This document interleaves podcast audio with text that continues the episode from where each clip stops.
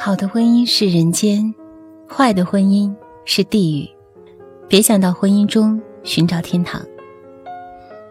人终究是要生活在人间的，而人间也自有人间的乐趣，为天堂所不具有。恋爱时闭着的眼睛，结婚使他睁开了；恋爱时披着的服饰，结婚把它脱掉了。他和他惊讶了，原来你是这样的；接着气愤了，原来你是这样的。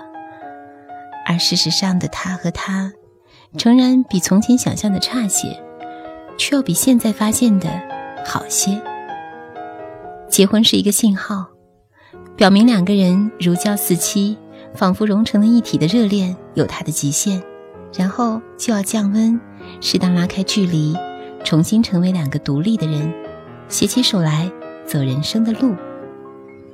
然而，人们往往误解了这个信号，反而以为结了婚更是一体了，结果纠纷不断。人真是什么都能习惯，甚至能习惯和一个与自己完全不同的人生活一辈子。习惯，真是有一种不可思议的力量，甚至能使夫妇两人的面容也渐渐变得相似。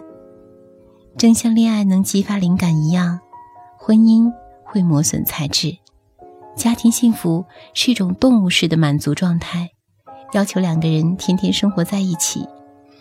既融洽相处，又保持独特，未免太苛求了。在婚姻这部人间乐曲中，小争吵乃是必有的音符。倘若没有，我们就要赞叹它是天上的仙曲了，或者较怀疑它是否已经临近曲终人散了。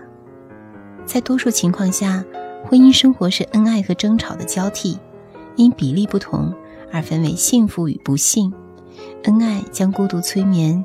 争吵又将孤独击昏，两者之间的间歇何其短暂，孤独来不及苏醒。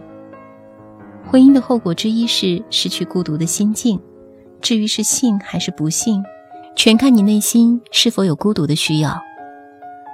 婚姻有一个最大的弊病，就是对独处造成威胁。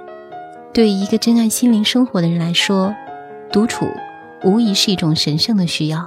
不过，如果双方都能够领会此种需要，并且做出适当的安排，我相信是可以把婚姻对独处的威胁减低到最小限度的。婚姻中的一个原则，不要企图改变对方。两个人争吵，多半是因为性格的差异，比如你性子急，我性子慢；你细心，我粗心，诸如此类。吵多了便会有怨恨，责备对方总也改不了。可是。人的性格是难变的，只能互相适应。民间的智慧称作磨合。仔细分析，比起性格差异来，要对方改变的企图是争吵的更重要原因。如果承认差异，在此基础上各方调整自己的态度，许多争吵都可以平息。